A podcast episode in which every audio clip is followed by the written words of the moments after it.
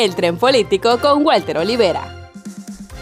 Descendencias y alcurnias efímeras. Las campañas y sus nuevos souvenirs. Alfredo Adame, candidato, una chulada y finísima persona, quien regaló a los automovilistas y a quien se deje fuertes y eufóricos deseos de ir a molestar a sus progenitoras. Mientras tanto, Marcelo Ebrard vía Twitter, escribiendo en alfabeto cirílico, o sea, en ruso, pensamos que era un efecto secundario de la vacuna Sputnik B y sus nuevos términos como el famoso tenemosismo, verdaderas herencias lingüísticas.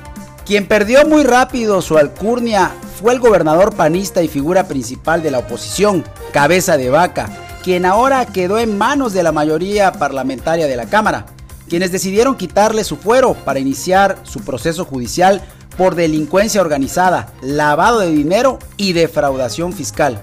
Nada más, ¿no? Y de la caída de Félix Salgado Macedonio, yo creo que no hay nada que decir. Está por poner de candidata a su hija, para no perder la posibilidad de tener el control y el poder. Parece increíble, pero esto es real en México.